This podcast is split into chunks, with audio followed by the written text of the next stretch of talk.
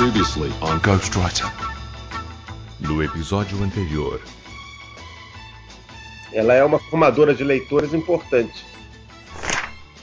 Você vê que quando o escritor se perde entre 2 bilhões e 4 bilhões, ele é razoavelmente famoso, né? Eu acho a Agatha Christie insuperável do ponto de vista da construção da história. Houve um caso real que foi solucionado graças ao livro Cavalo Amarelo, da Agatha Christie. O livro é impossível de você deduzir quem seja o criminoso. Eu noto isso nos livros dela. Assim, ela tenta pensar finais que não foram feitos, tramas que não foram contadas, armadilhas que não foram mostradas.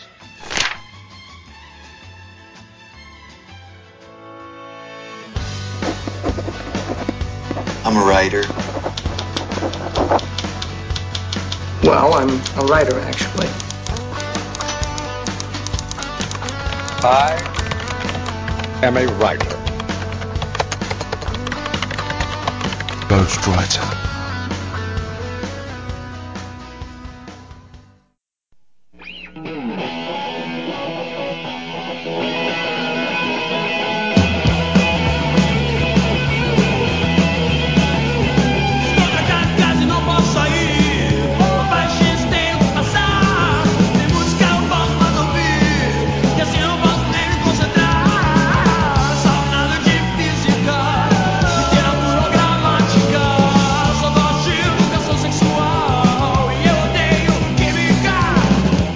Saudações literárias, queridos ouvintes! Eu sou Ricardo Erdi e esse é o podcast Ghostwriter. No programa de hoje, a gente vai falar sobre literatura acadêmica. E para conversar sobre esse tema, nós temos aqui três convidados que eu posso dizer que são especialistas no assunto. Alguns deles vocês vão conhecer. Vou começar chamando logo o Pablo. Pablo, seja bem-vindo! Oi, Ricardo, especialista não, porque eu trabalhei muito para semestre. Muito bem. Meu título de especialista já está no passado. Agora eu sou um mestre em comunicação e linguagens. E, e foi esse o cara que falou que era metido você apresentar seus credenciais. Ah, mas se- já que vocês falaram que não é, então eu já tô comentando a onda. Bom, ele já falou aqui, já mostrou que veio. A gente também tá aqui com mais um integrante famoso aqui da Podosfera. Seja bem-vindo, Lúcio. Oi, pessoal. Aqui é o Lúcio, né, do Papo de Gordo. E aproveitando a onda do Pablo, também sou mestre, né? né, Sou mestre em educação. E é isso, cara. Tô longe de ser especialista também no assunto. Eu conheço muito literatura acadêmica por ter lido muito literatura acadêmica, né? E por produzir também, né? Ah, não, sim, por produzir também, mas. É, na conversa a gente bate papo. E para fechar aqui o nosso elenco de hoje, a gente convidou também a a Letícia. Ela tem tá fazendo doutorado em literatura. Letícia, seja bem-vinda. Obrigada, Ricardo. É um prazer estar aqui com vocês hoje. E falando em especialistas, eu também não sou especialista, porque não é exatamente essa minha área de pesquisa, mas sim a minha experiência, né? Já tive oportunidade de trabalhar junto à editora da UNB e também sou assistente editorial da revista Estudos de Literatura Brasileira Contemporânea. Daí também meu interesse nessa conversa daqui que a gente vai ter hoje. Isso aí, os três negaram o título de especialista e os três confirmaram que são especialistas. Então, caros ouvintes, vocês O já negócio é o seguinte, a gente não é especialista, a gente gosta da coisa. Isso É isso um- aí, isso faz da gente aqui extremamente gabaritado para falar do assunto. O pessoal tá aqui porque gosta de ouvir, é, é papo é informal mesmo, o pessoal já sabe o que esperar. Então, pessoal, a gente vai ali ler os e-mails, daqui a pouco a gente tá de volta.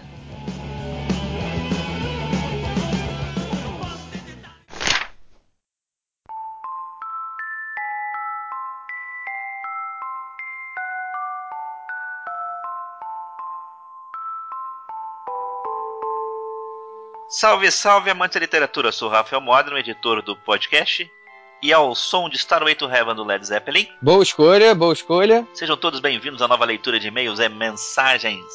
Ao meu lado, o nosso querido host, Ricardo Erdi. Isso aí, Modern. Sempre que você escolher esse tipo de música, eu vou estar aqui mais feliz.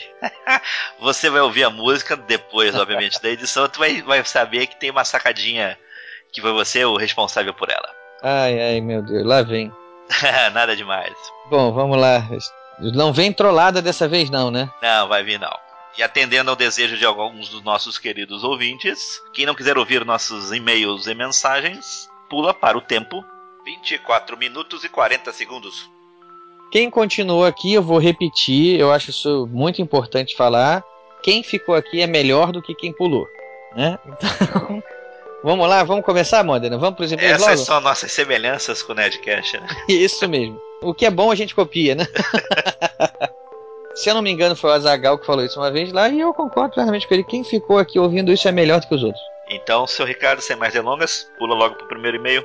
Primeiro e-mail. André, 26 anos, Itapema, Santa Catarina. Psicólogo de formação, empresário e professor universitário. Algum comentário sobre isso tudo aí, Modena? Não, tá ótimo, né? Tá É isso aí, né? Começou mandando exemplo. Saudações literárias. Adoro ler e ouvir os programas de vocês. Já sou ouvinte desde o programa com o Eduardo Spor, que divulgou no blog dele. Eu sei, demorei para escrever, mas eu sou um pouco tímido em enviar e-mails para podcast. Você e muita gente, né? A maioria. Pois é. A gente pede pro pessoal mandar e-mail, a gente gosta de receber, mas a gente sabe que a maioria é assim mesmo. Mas a gente vai continuar insistindo. Por favor, mandem e-mails. Continuando. Enfim, adoro Agatha Christie. Ainda não consegui ler todos os livros dela, mas estou perseguindo esse objetivo. Um baita objetivo, diria eu. Com certeza. Estou escrevendo primeiramente para defender um dos romances que ela escreveu sob o pseudônimo de Mary Westmacott, que é O Gigante. Para mim, a maestria dela de criar boas tramas também aparece aí e me rendeu uma boa leitura, ao menos na época. É, outra coisa que senti falta no podcast foi mencionar a personagem Ariadne Oliver. Aliás, isso é uma coisa importante. Eu pulei aqui, ele escreveu mais coisa aqui no meio, eu tô pulando, porque isso aqui que ele tá falando é muito importante. Realmente a gente não citou isso. A personagem Ariadne Oliver é uma caricatura que ela faz dela mesma e do ato de escrever. Ela aparece em alguns livros que tem como protagonista o Hercule Poirot e é uma personagem que escreve contos policiais, adora maçãs e sempre tem palpites muito absurdos sobre quem poderia ser o assassino. Só me lembro de um título no qual ela aparece, que é A Noite das Bruxas. É, é, André, excelente lembrança, André, participação. É por isso que a gente pede para o pessoal participar. Esse tipo de, de detalhe que a gente recebe depois de feedback dos nossos leitores faz toda a diferença. Isso que engrandece, na verdade, a nossa relação. Pois é. Então, muito obrigado. É, Foi um detalhe importante mesmo. É um detalhe saboroso aqui pra gente poder colocar mais, pra, mais isso né, para os nossos ouvintes. Valeu, isso aí. Continuando aqui, ele também quer participar da lista. Ele mandou os, os livros dele preferidos aqui, ó. Gosto muito de Os Doze Relógios, que é uma história de conspiração e não de assassinato. Queria citar que descobri bem poucos antes de chegar ao final. Mas o primeiro, e talvez por isso tenha me marcado, foi Os Elefantes Não Esquecem. Mas acho que não é um dos grandes livros dela. Ainda assim é diferente dos outros, pois Poirot está tentando desvendar um caso que já aconteceu há muito tempo atrás. Ah, espero não ter me estendido muito e provavelmente mandarei outros e-mails no futuro, que estamos aguardando, né? Parabéns pelo programa, estou sempre checando para ver se tem novidade e sempre que lembro indico alguma especial para alguém. E eu acrescento, por favor, faça isso sempre. Indique sempre o podcast, não só você, como todo ouvinte. Por se puder, indique o podcast Ghostwriter. Se você gosta, indique seus amigos. Se você não gosta, indique seus inimigos. Deixa eu continuar aqui, vou ler o e-mail do Rafael Botter, nosso ouvinte que já tá mais do que registrado aqui. Só tem uma ressalva, Ricardo. O Rafael Botter não tá colocando idade, não tá colocando de onde É, né? é, né? Será que a gente lê? A gente começa a pular agora? Vou, eu vou fazer, vou dar um ultimato pro Botter. Botter, é a última vez que a gente vai ler um e-mail seu se não vier com tudo aquilo que a gente pede. Da onde você é, idade, é, profissão. Não, não vai ter mais. Até agora você tá ganhando aí de lambuja aí a gente lê teu e-mail, né? Mas agora esse privilégio. O Ghostwriter não dá mais privilégio pra ninguém. Ok, então como é que a gente foi bonzinho dessa vez ainda, vai deixar essa. Potter, você ganhou mais uma vez. Dessa vez a gente vai deixar, hein? dessa vez passa. Saudações, Erdi Modena. Se tenho o que falar do episódio de Agatha Christie, o que posso falar é que foi um dos episódios que eu mais gostei. Sou fã dessa escritora e todo o pessoal do GW mandou bem falando dela. Modena e Erdi, puxando o gancho, um escritor que me tornei fã foi o Eduardo Mata, Luiz Eduardo Mata. Ele merece. Foi através do GW que fui fuçar os livros dele pela net curti. E já fiz minha lista dos livros que vou comprar amanhã. O primeiro que vou comprar vai ser 120 horas. Grande abraço, galera. Rafael Botter. Isso aí, Botter. Eu acho que você faz muito bem de começar a conhecer os livros do Mata. São, a maioria deles são livros thriller, que são aqueles famosos livros que você começa na primeira página e consegue largar até o final. Espero que você curta bastante, o Mata merece. Vamos para o e-mail número 3. Irlon Silva, carioca, perdido em Brasília, 43 anos, analista de sistemas e também que já está se tornando frequente aqui, né, Irlon? É, de novo. Mais uma vez, muito bem, a gente gosta muito, estamos aqui lendo de novo. Saudações Erdi e saudações Modena. Mais um excelente episódio do programa Ghostwriter. Os temas escolhidos têm sido demais, bem como os nossos convidados, sem contar a qualidade que vem aumentando de maneira assustadora. Parabéns a você, Almodena, que já criou sua marca registrada. Muito bem, obrigado. O Ghostwriter 24 foi mais um daqueles que me fez relembrar a infância, pois Agatha Christie, além de ser uma das minhas autoras prediletas, também fez parte da minha transição dos gibis para os livros, e foi muito bom ouvir falar de sua vida e descobrir curiosidades que eu não conhecia. Lembro bem do primeiro título dela que li, A Morte no Nilo, com o impagável Poirot, sem dúvida meu personagem favorito. Foi amor ao primeiro livro e responsável por este gênero ser um dos meus prediletos. Para participar da brincadeira, deixo os meus títulos preferidos: A Morte no Nilo e Assassinato no Expresso do Oriente. Isso porque só posso escolher dois. Não posso deixar de falar sobre as muito boas, muito boas não, excelentes participações do nosso prato da casa Luiz Eduardo Mata e do Rafael Montes. Ouvir quem tem o riscado é outro papo. É isso aí, o Mata, a gente precisa falar mais nada, e como você bem descreveu, já é prata da casa já. E o Rafael Montes é, é um especialista no tema, né? Não tem muito nem. Ele já está até escrevendo uma coluna no jornal, né? Ele fez lá o, a propaganda dele lá no Contracapa, o pessoal pode ouvir lá de novo. Mas o cara entende absurdo de livro policial, é uma, é uma boa referência mesmo para quem quiser é, se aprofundar no gênero. Com certeza. Todo mundo tá falando do Mata assim com um enorme elogio, né? Então vou aproveitar a oportunidade e falar uma coisa que a gente não fez, mas para deixar aqui um recadinho agora, né? No dia 7 de maio, que vai ser uma terça-feira, talvez no mesmo dia que está sendo lançado aqui o programa. Talvez hoje, né? Talvez hoje. É, talvez hoje, né? O dia de lançamento do programa. É o dia que o Mata tá. Noite de Autógrafos do Mata lançando o novo livro dele, A Outra Face do Desejo. Isso aí. Então a gente não pode deixar de deixar o um recado aí que tá lançando um novo livro. Ele merece, se, se você estiver ouvindo isso na terça-feira, dia 7 de maio, você mora no Rio de Janeiro e for antes das 19 horas, corra para a livraria da Travessa em Ipanema, que você vai conhecer o Mata pessoalmente, ainda vai ganhar um autógrafo dele lá, e se de lambuja ainda vai conhecer a mim, talvez o Modena, e quem mais estiver por lá também. E se não deu para ouvir no dia 7, não deu para participar, mas lembre-se, Mata lançou um novo livro que com certeza vai valer a leitura. Só terminando aqui o e-mail do Irlon, ele termina de um jeito que eu gosto de ler, que ele fala o seguinte: muito sucesso e vida longa e próspera. Isso aí, Irlão. Vida longa e próspera para você também. Pulando pro quarto, nós temos o e-mail de Leandro Donda, 30 anos, Ouro Preto, Minas Gerais, consultor Eu ambiental. ia fazer uma piadinha pulando pro quarto, mas eu vou deixar passar. Saudações literárias, prezados. Comecei a acompanhar vocês através da indicação do Rafael Dracon, logo num dos primeiros episódios, e já ouvi todos. Alguns mais de uma vez. Opa, legal. Muito bem, eu faço isso também com os podcasts que eu gosto e alguns eu escuto mais de uma vez também. Gostei muito da entrevista com a Thalita. Aliás, as entrevistas sempre são excelentes e essa não poderia ter sido diferente. É muito bom para os leitores brasileiros conhecerem um pouco mais de nossos excelentes novos escritores. Minha preferência e, acho que da maioria, é o quadro Listas, e ouvindo o último programa resolvi enviar, mesmo que tardiamente, minha lista de livros que li na adolescência que me marcaram. É, ele está se referindo ao nosso programa lá da lista de livros que marcaram nossa adolescência, de livros infantos juvenis, né? Isso. Esse, esse programa a gente recebeu muito feedback, foi muito gostoso isso aí. Os livros que marcaram a adolescência dele foram: primeiro, Corrida pela Herança, de Sidney Sheldon. Primeiro livro que me prendeu de fato e fez ter prazer pela leitura. Segundo livro dele, Agradando ao Ricardo, Aê. Senhor dos Anéis, de J.R.R. Tolkien. Como não se apaixonar por esse livro? É, I rest my case. Terceiro livro dele, também para agraciar o ego do Ricardo, O Cão dos Baskervilles, Sir Arthur Conan Doyle. Tá indo muito bem, Leandro. Vamos lá, continua. Quarto, deve ser para agraciar um pouquinho a mim, né? Depois de três direto para ele aí, né? Encontro com Rama, de Arthur C. Clarke. Olha, eu gosto de Clark, do Arthur C. Clarke também, mas esse encontro com Rama eu não, não cheguei a ler, não. Muito bom. Indicação do meu pai que me surpreendeu muito. Você leu esse, Modena? Ele. Vale a pena. É, do Arthur C. Clarke, acho que esse foi um dos que eu mais gostei. Bendita Casa Maldita, de Cecília Vasconcelos. Abraços, Leandro Dom, da Consultora Ambiental. Bom, vamos pro quinto e-mail. Wagner, mais de 30 anos, Guarulhos, São Paulo e adora livros. Olá, amigos Erdi e Modena. Saudações literárias.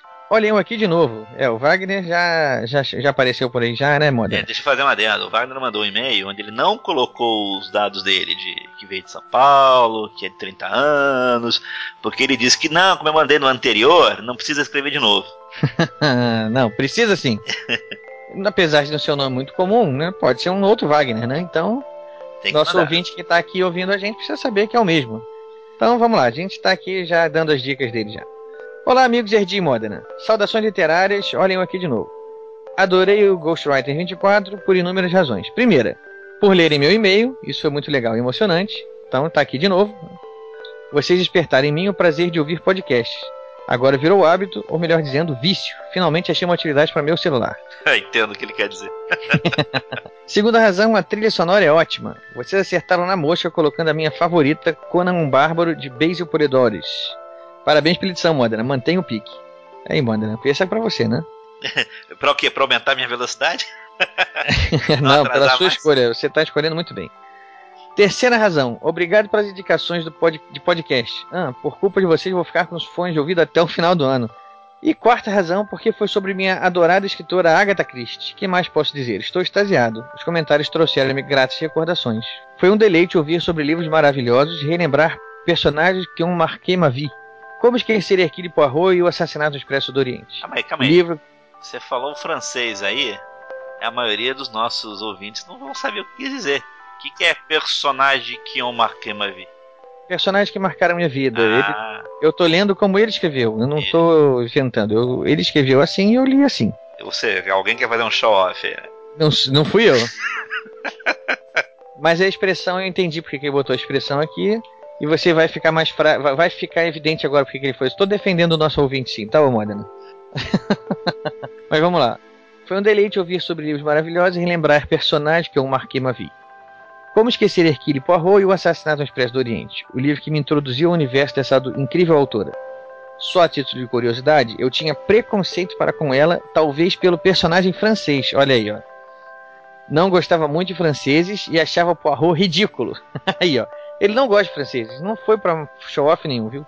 Aí descobri que ele era belga e resolvi levar o livro pra praia. Comecei a ler e não parei enquanto não cheguei à última linha. Simplesmente adorei o baixinho. Nem entrei no mar aquela semana. Foi pra praia, ficou sentado na cadeira com o livro grudado. Eu não conheço o Wagner, mas eu diria que isso é coisa de nerd, tá? Mas tudo bem. no, no nosso caso, isso é um elogio, tá? Voltei correndo pra cidade e escavei tudo quanto é sebo através de Agatha Christie. 13 à mesa, Morte na Mesopotâmia, Os Crimes ABC, foi assim que tudo começou. E depois fiquei fã da velhinha Marple também. O e-mail dele aqui prossegue, ele conta outras coisas aqui pra gente, mas eu vou parar por aqui. Tem muitas coisas aqui que ele tá contando, eu, mas se eu ler tudo vai ficar muito grande. Eu vou ficar por aqui logo agora e também eu gosto do jeito que ele terminou o e-mail. Por, por hora chega, abraço e vida longa e próspera. Wagner, pra você também, vida longa e próspera. E mande mais e-mails. Pra você também, Wagner, vida longa e próspera. E novos e-mails. Deixa eu terminar aqui com o e-mail do Rafael Siqueira Cruz, 27 anos, formado em cinema, que trabalha com marketing digital lá em Maricá, Rio de Janeiro. Digníssimos, é um prazer poder escrever sobre o vosso brilhante trabalho frente ao podcast Ghostwriter. Descobri o podcast por causa de uma publicação do amigo Luiz Eduardo Mata. Sujeito estupendo. Aí, Não, mais um. tá- Daqui a Ele pouco, merece, ele merece. Mata é mais interessante que a gente, hein? É. Vou entregar o podcast pro Mata. Mata, toma que o filho é teu. E até prometi escrever a vocês depois que ouvisse algum programa. Pois bem, ouvi três só pra me ambientar e adorei. Admiro o trabalho de vocês que procuram criar um estilo próprio e não copiar outros programas que estão na moda. Tipo Nerdcast, que aliás sou muito fã. Eu também. Eu gosto de ouvir Nerdcast também. Eu também. o público de vocês é diferenciado e merece um estilo próprio de comunicação. Os assuntos são sempre muito interessantes e devo confessar que os episódios ganham uma dinâmica muito melhor quando vocês convidam Luiz Eduardo Mar. Olha aí, olha aí. Olha o Mata. Nota-se a paixão e a energia dele ao falar sobre literatura. Isso é verdade. Gostaria de destacar o último episódio que eu vi sobre Agatha Christie, que foi magistral. Não poderia deixar os fãs da Dama do Crime mais empolgados com a sua obra. Enfim, não vou me alongar, mas achei pertinente deixar meu depoimento sobre o excelente trabalho como forma de incentivo para a continuação deste bonito e rico projeto. Grande abraço a todos, Rafael Cruz. Muito obrigado, Rafael. Seu e-mail. Muito obrigado mesmo. A gente adora receber esse tipo de e-mail, assim, elogiando bastante a gente, né? E elogiando principalmente o Mato também. Né? Ai, Mato merece. Vamos lá, comentários. Vamos ler agora alguns comentários também que foram lá na nossa página, mas que a gente trouxe pra cá.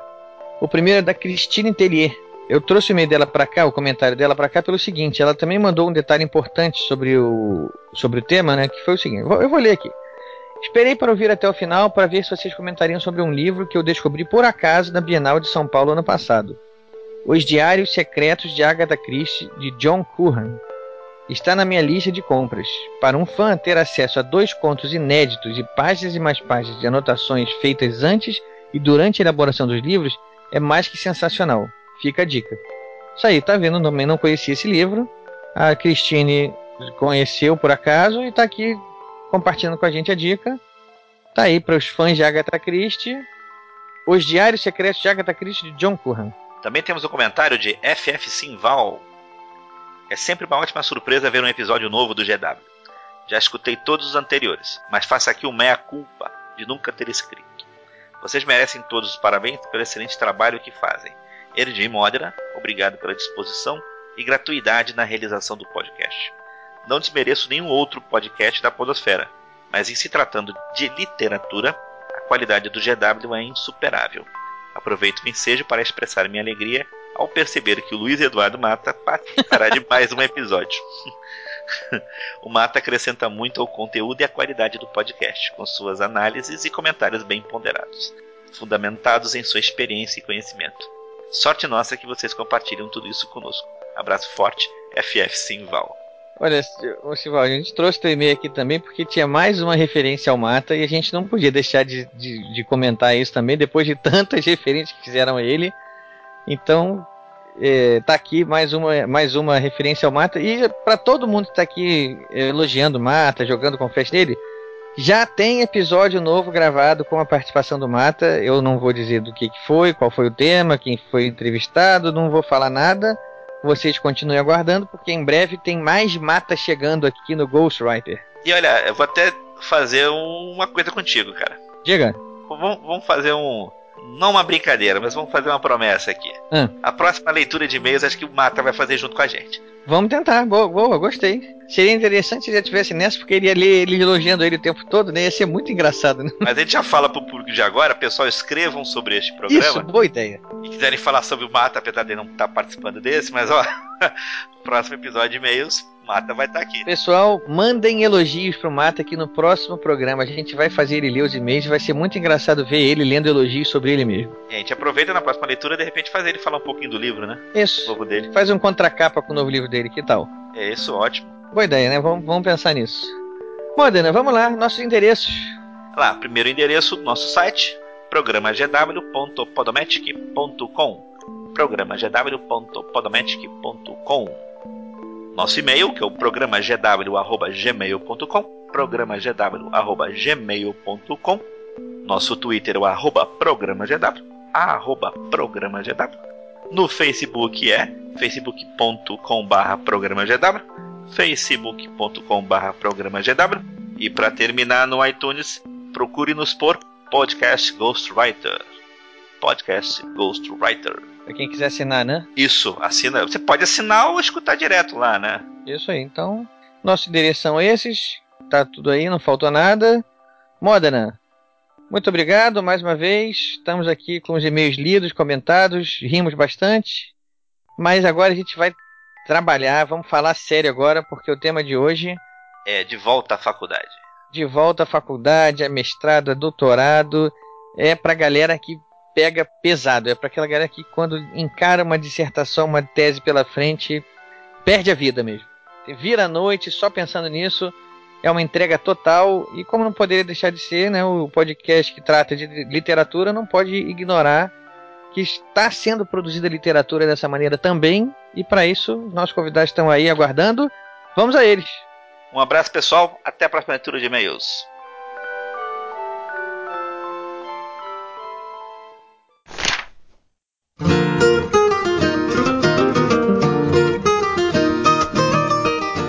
Bom, pessoal, como a gente falou, nosso tema hoje vai ser literatura acadêmica.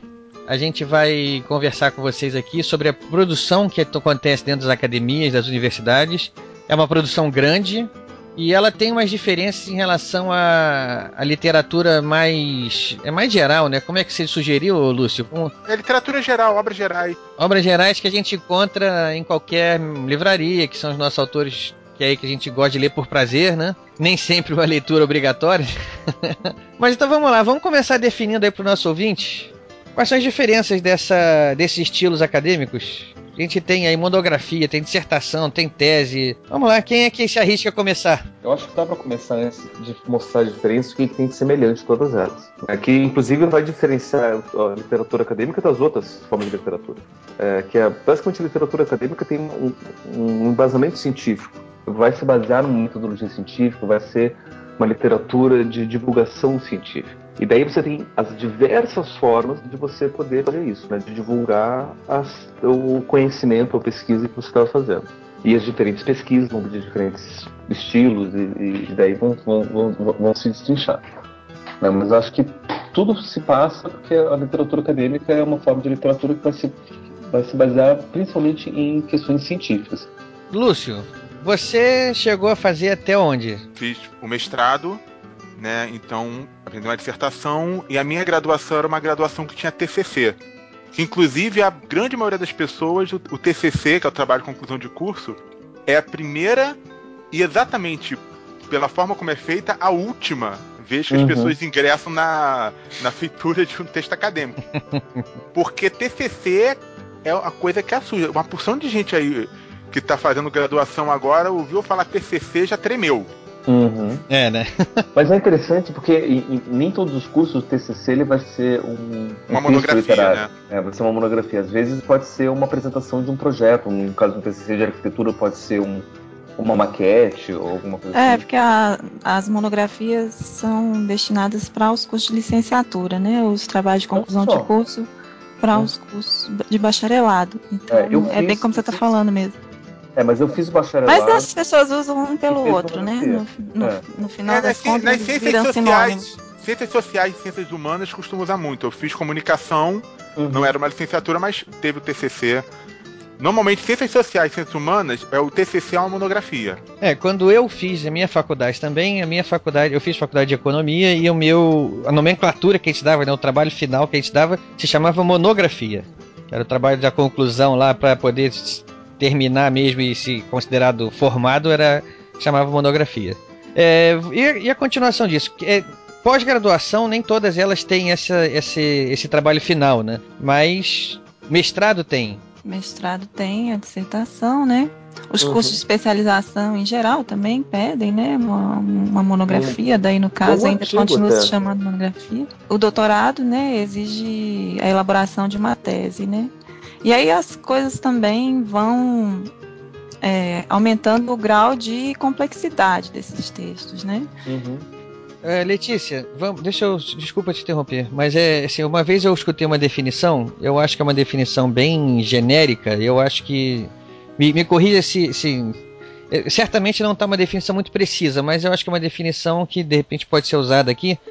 Que é o seguinte: dizem que a monografia, ao final do período de graduação, é simplesmente para você pegar um ponto do conhecimento e discutir aquele ponto. No- na dissertação, que é o mestrado, você tem que ampliar essa discussão de sobre algum ponto do conhecimento humano. Você tem que pegar aquele ponto lá que está pouco discutido, ou você acha que a discussão pode ser é, agregada de alguma maneira, e você vai fazer a sua dissertação aumentando a discussão. Já na tese de doutorado, a sua obrigação é aumentar as fronteiras do conhecimento humano. Essa- essas definições estão corretas? Sim, sim. Tá, Eu tá- vejo tá coerente o raciocínio aí, porque é isso mesmo, né? A- na dissertação não se exige assim algo Original, né? inovador, original, abe- apenas é, você mostrar que você consegue dominar bem hum, né, as, as referências, né? Você fazer uma revisão bibliográfica de um diria mais. assunto. Diria mais, diga. Não, é, desculpa, desculpa ter interrompido. Não, eu diria, só para complementar, eu diria mais, eu já vi até vários casos de cursos de mestrado que desestimulam os tópicos originais. Sim, sim. Quer Até que você faça mais do mesmo ou pior ainda. O orientador. Ah, não, vamos lá, vamos aproveitar e falar. É isso aí. falar né? mal também, vamos falar mal também. Acontece, não é nem falar mal, é uma prática que muitas pessoas concordam, algumas discordam. Isso aí não, não, que tenha algo de, não que tenha algo de errado nisso, mas existe aquela prática do orientador estar fazendo um projeto amplo. Então, os seus orientandos, cada um tá faz... acaba tendo como tema uma parte daquele projeto maior do orientador. Ah, entendi. Tem, tem, acontece muito É, isso. eu sou um exemplo disso, né? Eu, eu quando fiz o mestrado, o meu orientador me falou que ele, ele ia lançar um livro. A minha dissertação seria, acho que se eu não me engano, seriam dois capítulos do livro que ele estava fazendo. E na época eu achei legal, assim, achei, ó, que beleza. Com as devidas adaptações, né? É, e sem os devidos créditos. É, isso é que me preocupava, mas tudo bem. É, não chegou a acontecer e eu, eu terminei a dissertação sobre o tema combinado mesmo, mas acabou que o projeto dele lá não andou, não foi pra frente e desistiu do, do livro. Mas é isso, né? Claro que a gente chega no mestrado cheio de ideias, né? Querendo é, passear por, por vários assuntos, um pouco de desafio, de ousadia, e aí, às vezes vem o orientador e baixa sua bola um pouco, né? Até porque não, não tem a necessidade de você assumir um, um grau de dificuldade tão grande e um risco também, né? De, de fazer um trabalho mal feito, porque você quer abraçar o mundo com as pernas e depois não consegue, né? Então, tentar ser o mais objetivo possível, né? Eu, eu Essa- dei sorte com a minha orientadora. Desculpa de novo ter te interrompido, é porque eu tô acostumado no- nos podcasts da, da gente complementar as ideias, foi mal. Fica à vontade. Eu dei sorte com a minha orientadora, por exemplo, que eu busquei um tema que não praticamente não tinha pesquisa, não tinha bibliografia, porque eu sou maluco, eu gosto de pesquisar que nem um doido, e ela topou. Claro, dando as orientações devidas para que eu tivesse um foco, senão também, se fosse a minha ideia original, eu ia ficar fazendo uma porção de coisa ao mesmo tempo. Ela me ajudou a dar um foco. Mas ela não, não me obrigou a mudar de tema, como acontece com muitas pessoas. Ela é, aceitou a, a minha proposta esquizofrênica de, de buscar um assunto que ninguém tava falando. Aí isso É, foi isso legal. aí é muito do orientador. Agora a gente tem que ter cuidado também, às vezes, né? Quando você vai fazer a seleção, que você tem que apresentar um projeto na seleção, né? ah, aos candidatos aí, prestarem atenção nisso também. Quando você tem em vista um orientador X, você tem que fazer um projeto também que ele vá se interessar por aquele projeto que vá ter a ver com aquilo que ele já pesquisa. Nenhum orientador Com a linha de pesquisa, né? É, ou, ou, ou interesse ele, de repente, minimamente, mesmo que ele não domine, mas que faça parte dos interesses dele, né? Então, por isso que é bom, às vezes, você ter um contato antes com o orientador, pesquisar bem, né, a produção dele, currículo dele, porque depois você coloca, você apresenta lá na seleção um projeto que não tem, né, não, não vai ter o menor interesse para ele pessoalmente, e aí você acaba sendo recusado por causa disso também. Então você tem que procurar um outro orientador, uma outra universidade, não aquele, por exemplo. Porque ninguém, com todas as, as responsabilidades que os professores assumem nas universidades, né, além de sala de aula, de pesquisa, de orientação, de reuniões, etc. e tal, eles não vão pegar e ler uma bibliografia totalmente é, estranha para eles só para orientar uma única pessoa. Eles não Até podem. porque se eles pegarem um assunto que eles não dominam, que não têm um conhecimento mínimo, eles não vão ter como orientar da melhor maneira possível a pessoa. Também, também. Então, então também dá para desconfiar daqueles orientadores que atiram para todo lado. É. Você olha no currículo do cara, Acontece. tem milhares de orientações, mas é cada uma sobre um assunto diferente. Deve ter Acontece, sido tem, naquela que- tem que ter, tem que existir uma coerência. Inclusive, é, é bom até explicar para os ouvintes, que eu não sei se todo mundo tá por dentro do que, que é o currículo Lattes, né? É isso que eu ia perguntar também. Quando a Letícia citou ali, eu tava esperando a hora de perguntar. Vamos explicar o que que é o currículo Lattes. O currículo Lattes é o, o- a rede social dos, dos acadêmicos. É o Facebook dos acadêmicos. É, atualmente, para você fazer qualquer trabalho de pesquisa na academia, quer seja pesquisa de iniciação científica, né, na- o famoso PIBIC, né, o PIC na graduação, ou mestrado ou doutorado, você precisa se cadastrar lá na plataforma Lattes, que é uma plataforma disponibilizada pela CAPES, né, não, pelo CNPq, desculpa. Então, você insere lá os seus dados de formação acadêmica e, e vai alimentando com a sua produção. E isso partir do momen- daquele momento, isso passa também a ser acompanhado, né? Tem todo. a- a- Até agora, o layout lá do currículo Lattes tá bem interessante. Você tem até gráficos da sua produção. É, tem, tem links com as outras pessoas com as quais você escreveu. Os artigos que eu escrevi com o Pablo, tem lá um link que leva pro Lattes dele. né? E tem inscrições de mestrado e doutorado, principalmente doutorado, que não pedem um currículo, pedem uma cópia do currículo Lattes. Exatamente, exatamente. Na verdade, Porque- todo, todo mundo acadêmico pede o Lattes, né? Se você vai dar aula numa faculdade, ou se você vai dar uma pós-graduação, ele sempre pede o Lattes porque logo já tem tudo, é um- uma base única. Inclusive a, a- a avaliação que é feita, né, dos, dos departamentos, né, o relatório CAPES que é feito para Ah, é, avaliação de né? departamentos, é, ele, ele puxa os dados dos currículos Lattes. Então, se um pesquisador, um professor é, não tem essa, essa rotina, esse hábito de preencher o currículo Lattes com, com os trabalhos dele mais atualizados, ele está prejudicando o departamento dele também. Porque Pode tá... perder a oportunidade aí, né? Porque tem uma quantidade mínima de, de artigos publicados em determinados tipos de revista acadêmica ou de congressos. E a comprovação disso é pelo Lattes, que lá tem o registro do ISBN ou do SSN de onde Exato. foi publicado. Todos os detalhezinhos estão lá. Se você só apresentou, se você só publicou nos anais, se nos anais for completo o resumo, é, é muito detalhado, mas é muito Tem útil tudo também. lá.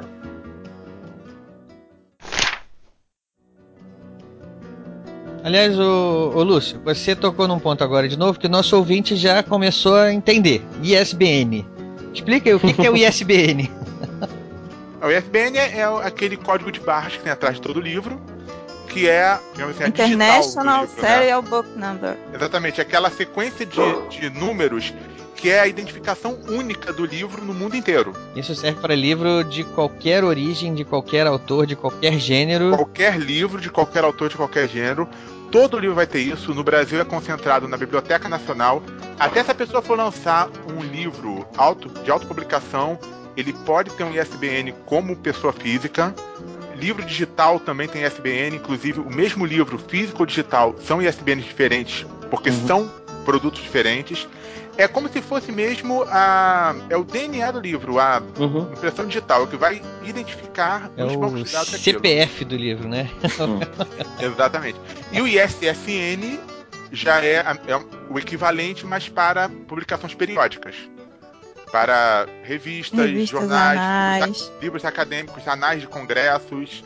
Tudo isso tem o ISSN, que também é uma sequência de números única que, que identifica aquela publicação específica. É, isso. Então, para os nossos ouvintes aqui que, que não conheciam muito da literatura acadêmica, da produção acadêmica, já dá para entender um pouco quando falar, então, o que, que é um, um artigo, né? O que, que é um TCC, uma, uma dissertação, uma tese. Isso já ficou é, já bem definido agora, né? Então a gente queria perguntar uma coisa nova, lançar um tópico novo aqui para vocês. Processo editorial acadêmico. Tá, é assim, quando vocês estão lá fazendo doutorado, de você concluindo doutorado, concluindo mestrado, e quer publicar um artigo, quer publicar a sua pesquisa, alguma coisa. Como é que funciona isso? Na verdade, tem várias formas de você fazer isso. Né? É, no, no mestrado que eu fiz, era uma exigência você ter pelo menos duas publicações. Independente Por de quais fossem elas. Não, no, pro mestrado. Na seleção. É, não, não. Para você poder concluir como crédito do mestrado, você tinha que ter duas publicações. Para você poder se, se dizer mestre. Não Tem algumas, bastava- inclusive tem algumas universidades, alguns departamentos, né, que para cada artigo publicado eles dão créditos, né? Em vez de você fazer uma disciplina, você ganha créditos. Ideia é o que acontece. Como a gente tinha que ter pelo menos duas publicações, a gente tinha que correr atrás disso.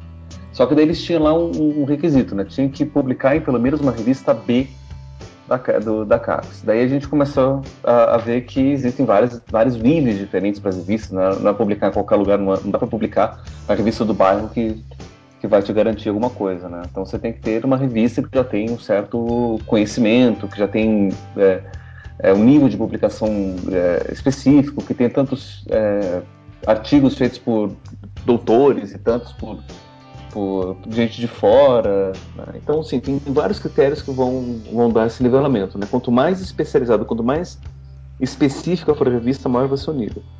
né? Então a gente tinha que colocar no nível B, pelo menos B5. Né? Vai até vai, vai ter o, o, o A1, que é o, são as revistas mais fodonas. Como é que é, como é, que é essa graduação, Pablo? Eu acho que começa na, na, na D ou E, que daí, basicamente assim, as, as revistas, elas, elas ah, os revistas não, os, os periódicos, né? Eles vão ser é, classificados pelo, pela, pela quantidade e qualidade dos artigos, né? Então, por exemplo, se você tem uma revista que um periódico que coleciona artigos feitos por, só por alunos de graduação da sua faculdade, ele vai ter um certo nível que é diferente de um artigo que vai pegar pós-doutores do mundo inteiro para publicar, pra publicar ali. Consequentemente, vai ter um, um peso diferente até pelo, pelo nível do- do- dos artigos que estão lá, pelo critério de, de, de validação das, do- dos artigos escolhidos, tudo mais. E tudo isso tem a ver com, com um critério básico, né, que nem eu falei antigamente, da, da divulgação científica, que é a análise do- dos pares. né? Uma das coisas que a gente quer publicar é porque a gente quer que a nossa ideia seja lida por outras pessoas e seja avaliada e confirmada ou não por outras pessoas. Debatida, né?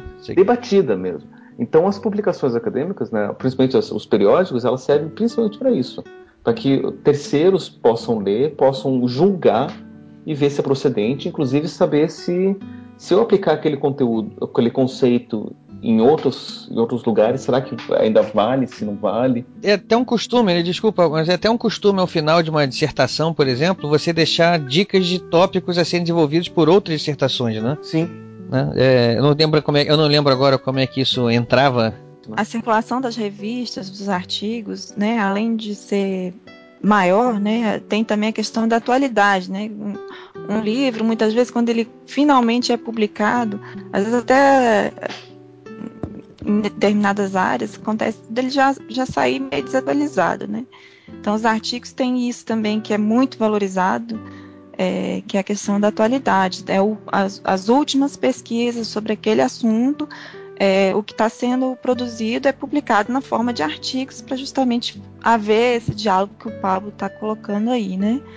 Essa troca de ideias aí que é, é bastante frutífera, né? Enfim, eu, eu tenho na- uma preferência por artigos fenomenal, porque é justamente ali que se discute o que foi publicado nos livros, então Tanto é legal que existe tem um Google específico para artigos acadêmicos, que é o Google Acadêmico, que é ótimo para pesquisa. que é muito bom para pesquisa porque ele faz a referência interna de quantas vezes aquele artigo foi citado por outros e a ordem que vai aparecer é baseado nisso. Vai ser ah, artigo pesquisar sobre, sei lá, sobre podcast, vai aparecer lá no primeiro tópico um artigo que foi citado por 23 outros artigos que estão registrados. Porque é um- uma busca que você vai fazer, por exemplo, né? Ah, você precisa fazer uma pesquisa lá para o seu trabalho sobre Manuel Bandeira.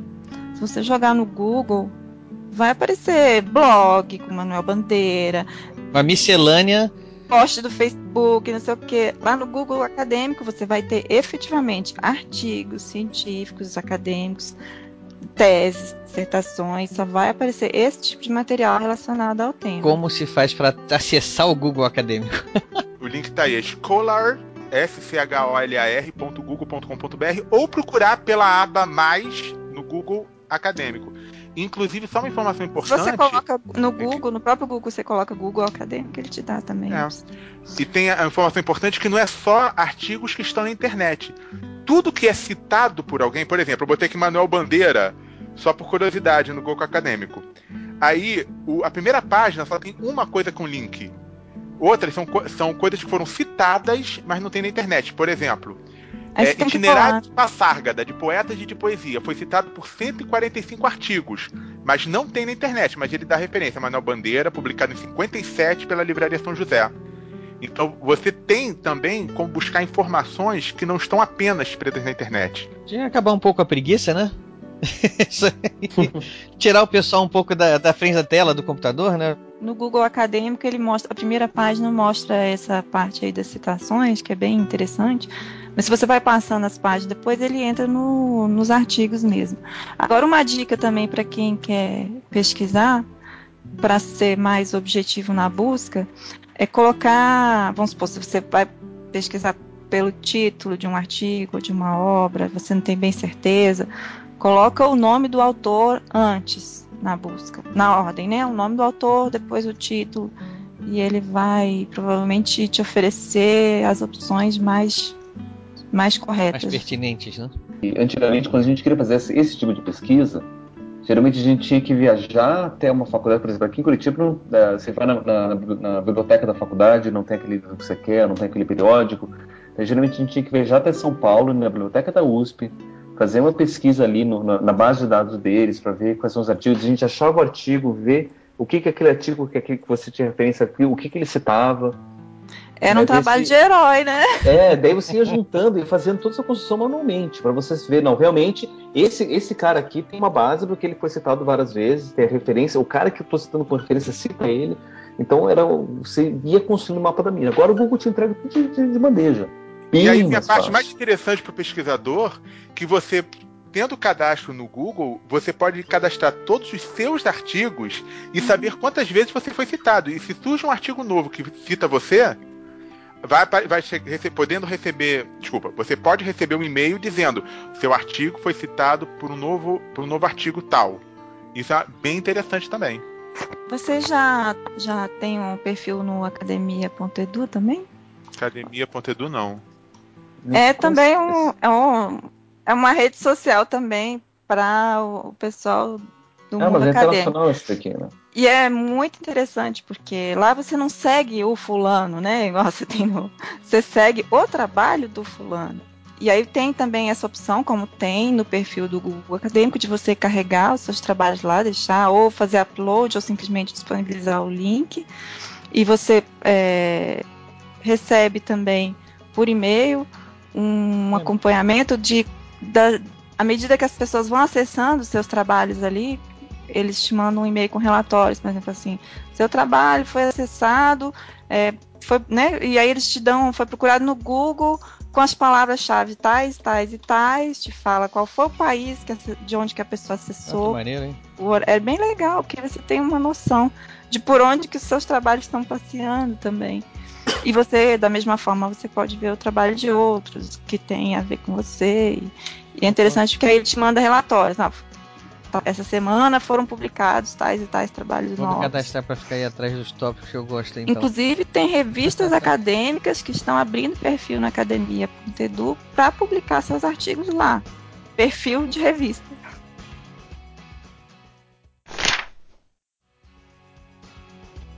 O, o Pablo tinha começado a explicar que ele teve que durante o, durante o mestrado dele ele teve que publicar artigos, né?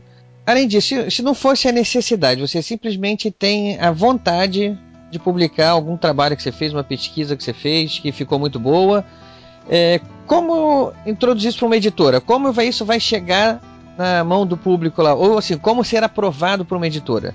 Tá falando revista ou editora mesmo? É, vamos, É vamos diferenciar. Tem a editora acadêmica e a editora comercial que publica material acadêmico. Vamos falar de É. editora, não quero falar, não vamos falar de revista agora não, vamos falar de editora de, de livro. Vamos ver que você tenha produzido um material suficiente para ter um livro sobre um determinado assunto. Editora comercial, não editora de universidade. Então você vai chegar lá com, o seu, com esse seu original, assim como o escritor que está escrevendo ali um novo livro de ficção científica, você escreveu lá o seu, o, o seu livro sobre é, educação, sei lá, como o Lúcio aí é o especialista na área, e você vai submeter ele às editoras.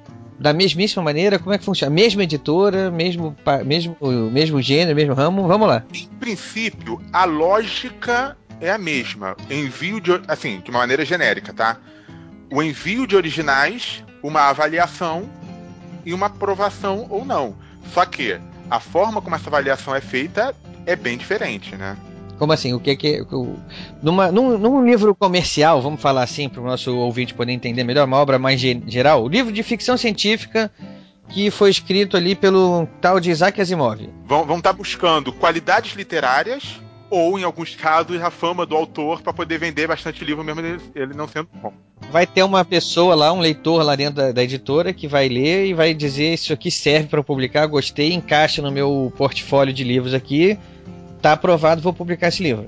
Até para as editoras apostarem em autores estreantes, geralmente eles procuram que ele já tenha pelo menos recebido algum prêmio literário, como tem esses prêmios Sesc de poesia, prêmio Sesc. Seja, seja reconhecido no meio também. Já teve uma avaliação prévia, mínima ali, para a editora poder apostar nele, né? Mas ah, em relação aos, aos trabalhos, aos livros acadêmicos, né? As editoras, assim, os, os, os livros eles são mais valorizados na medida em que a editora tenha um conselho editorial. Nem toda editora comercial tem um conselho editorial. E aí tem a questão também do livro ser bancado pela editora ou ser custeado pelo próprio autor. Então, assim, sob demanda, você publica qualquer coisa. Sob demanda, não. Como é que fala? É... É sob demanda mesmo, é sob demanda do autor, né? O autor demandou autopublicação. Agora, se você quer um livro que realmente vai receber uma boa qualificação lá na CAPES e pelo meio acadêmico de modo geral, você tem que procurar uma editora de preferência universitária, que vai obrigatoriamente ter conselho, todas as editoras universitárias têm conselho. Que vai avaliar o material para para aceitar a publicação dele, né? É, é porque assim, é como, como entra a questão da avaliação por pares, que a gente sempre diz, né? A gente faz uma avaliação cega, né? E, e- e essa é uma, uma coisa interessante, né? As, as revistas, as, as editoras sérias, elas sempre fazem uma avaliação séria.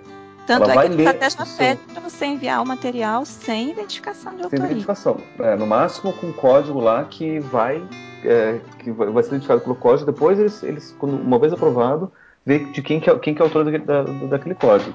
As pessoas ali que vão avaliar são pessoas de um mesmo meio, né? Que tenha, são especialistas na mesma área, então é muito provável que até eles se conheçam, já tenham participado de eventos juntos. Então, então para evitar até constrangimentos da avaliação, né? Tanto do, do autor conhecer o avaliador e vice-versa, é, se faz essa avaliação cega para ser o mais idônea possível, né? Não basta só você ter uma qualidade do escrito, porque vamos supor, por exemplo, que você, como aconteceu uma vez comigo, eu mandei cinco artigos para uma mesma para uma mesma revista. Vamos supor que eu escrevo muito bem, todos os meus cinco sejam sejam aceitos. Para a revista é muito ruim publicar o mesmo autor cinco vezes na mesma edição.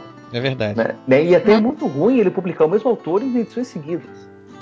Não é nem ruim, é restrição mesmo. A CAPES Né? não vai permitir Então, em função assim, da avaliação dele. né? Então, assim, por mais que eu seja aprovado todos os meus cinco artigos, provavelmente só um vai ser publicado. Né? Então, é, e é uma coisa meio complicada, né? Porque assim. Tem a questão da você- endogenia, né? né, é, tem, tem, tem várias, várias restrições na, na- na hora da, da publicação. Então vamos supor, eu mando cinco artigos lá para aquela revista. Essa, essa revista resolve publicar só um, só um dos meus artigos. Eventualmente, assim que eu receber a aprovação ou rejeição dos meus artigos, só daí eu posso mandar esses artigos para uma outra, para um outro periódico, para uma outra revista. Porque vai que, por exemplo, eu mando o mesmo artigo para duas revistas diferentes e as duas aprovam. E as duas aprovam, né? É, que, que já é justo, E né? isso não pode também. É antiético, não, né? não, é, não, não, é, é que não Você pode. fica queimado. É, é muito mal pro, pro, pro autor. né? Então, assim, por exemplo, eu escrevi cinco, cinco artigos, eu poderia ter cinco publicações, só que eu, eu tenho que tentar. Ou posso riscar mandar um artigo para um periódico diferente, mas aí pode ser que não seja aceito por um e não seja aceito por outro. E assim, acaba sendo meio que, que uma loteria, né? As editoras universitárias, editoras acadêmicas, puramente acadêmicas. Mas você pode também publicar livros de caráter acadêmico, científico, em editoras comerciais, que não estão ligadas a universidades. E muitas com bastante respeitabilidade. Por exemplo, a, a editora Vozes, por exemplo, ela tem muitos livros científicos sobre educação, sobre comunicação, que são muito respeitados e são muito utilizados como bibliografia. E, é uma, e ela, ela não só publica esse tipo de livro, né? São editoras publica- que já têm tradição, já, né? É editora- Agora, o importante é uma editora que tenha foco. Uma editora que publica tudo quanto é tema, ela tem uma característica. Uma editora que se foca em um ou dois temas tem outra. Por exemplo, na área de educação, existem várias editoras especialistas em educação, apenas em educação. Tem Uhum. até editora especialista em educação especial. Então, não são editoras universitárias, não estão ligadas a universidades, mas aquele material publicado, ele tem credibilidade, porque a editora fez com que é, fez com que tivesse essa credibilidade com o seu portfólio, com o seu catálogo, etc.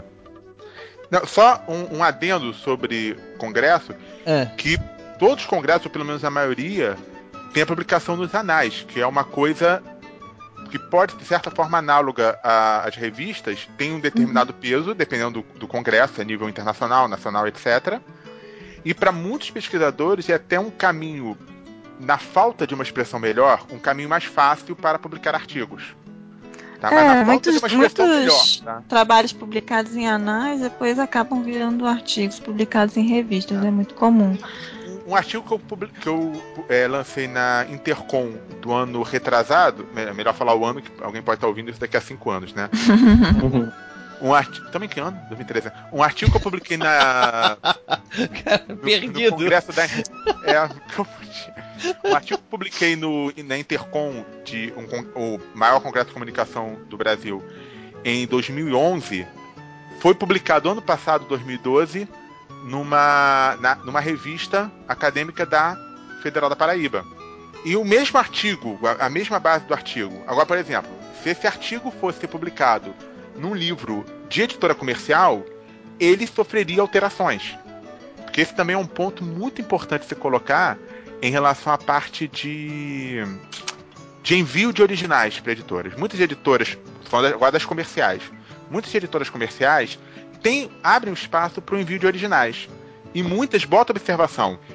É, sempre colocando, se você for enviar a sua dissertação ou tese, por favor, faça as alterações necessárias para ela ter uma melhor leitura, ser mais interessante para o público em geral.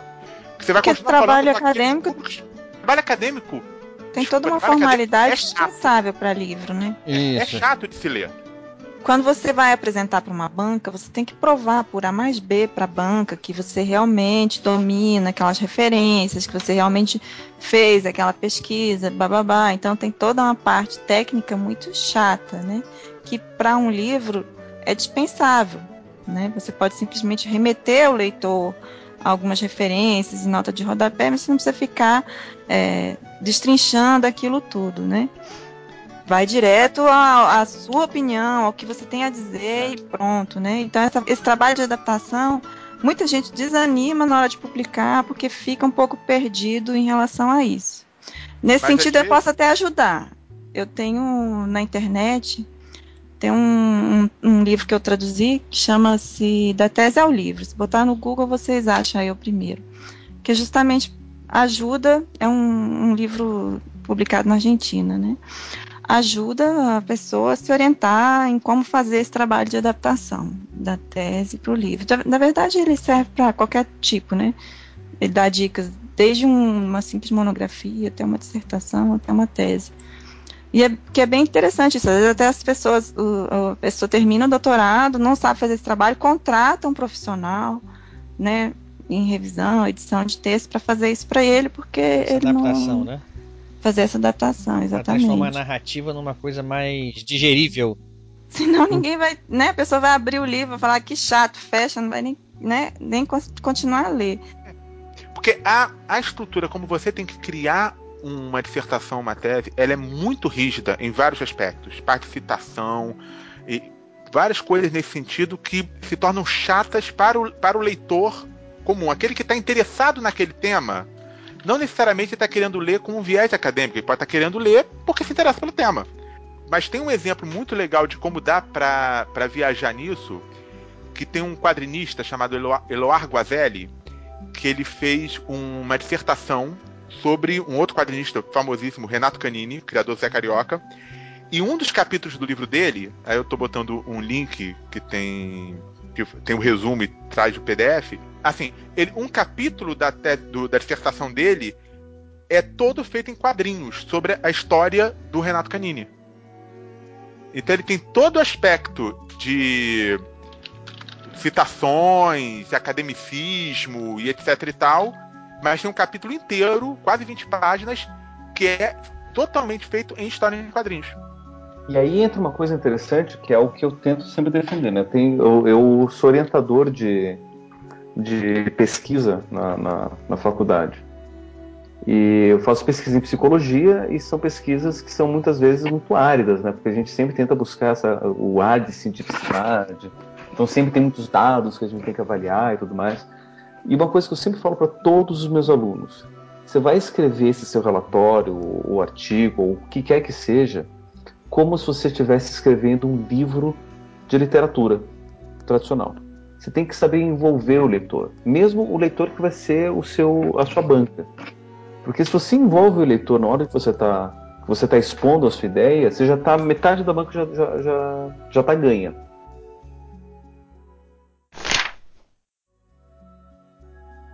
Seria interessante que toda, todo mestrado todo doutorado tivesse uma disciplina, nem que fosse uma disci- disciplina, como eu me acostumei a falar, eletiva. Tem, tem instituições que falam optativa também, né? Técnicas de narrativa, alguma coisa assim, como, como um autor que quer se tornar um autor comercial, um autor geral. Provavelmente tem muitos cursos aí à disposição, cursos de estrutura literária, cursos de jornada do herói, cursos de contos, etc e tal. É, não seria legal também ter um curso assim de, de narrativa disponível, principalmente nas universidades técnicas, porque o pessoal brinca muito, né? Que, por exemplo, engenheiro não sabe escrever, né? Eu, particularmente, achei excelente isso. Tem Porque a metade, metade do, do, do problema de você ler um texto acadêmico é você passar das primeiras páginas. Tem muita coisa que você precisa ler. Né? E, tem uma, e vai ter uma diferença muito grande entre você ler uma coisa porque você precisa e tem uma, uma, ler uma coisa porque você quer. Né? E se você escreve Exatamente, bem, é. a chance de você ser lido de novo vai ser muito grande. Né? Assim, é, da mesma forma que você vai comprar um livro novo daquele autor, porque ele lançou uma coisa nova, você quer ler de novo, se você tem um autor que escreve bem, o- um artigo científico, você vai ler, pô, esse cara escreve bem, eu vou ler de novo para ver quais são as ideias dele, quais são as ideias novas dele. Eu não vou ler só putz, ele fala o que eu preciso citar, né? Ele tá trazendo os dados que eu preciso para minha pesquisa. Você não tá lendo só porque você precisa, você tá lendo porque você gosta. Porque ele traz a informação de uma maneira clara, precisa, né? E que não vai- só para precisa, mas que te envolve, que, que, que apresenta de uma forma que, que é gostosa. Né? Por exemplo, uma, uma das coisas que eu acho muito complicado, tem alguns livros, por exemplo, que eu que dentro da, da, da, da- da psicologia que a gente usa, que não são bem acadêmicos, né? Que são mais ensaios, são mais é, ideias soltas. E o cara ali ele vai trazer todas as ideias que você quer. Só que ele não vai escrever de um jeito que você consiga pegar uma citação que sirva.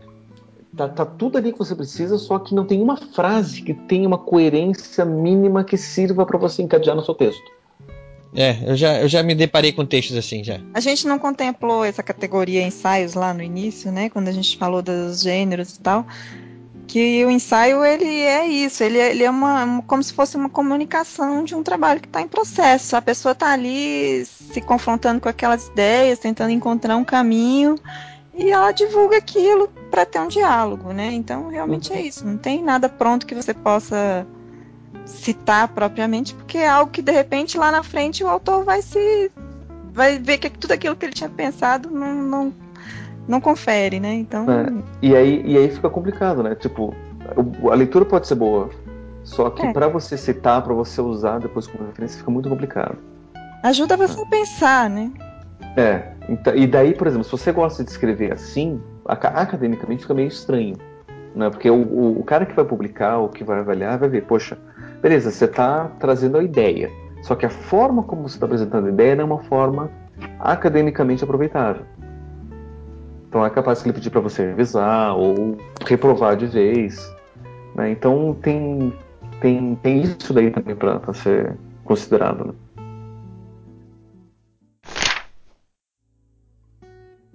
É, eu, Lúcio, é, você- a sua produção teve a ver com podcast, né? A sua produção literária e acadêmica.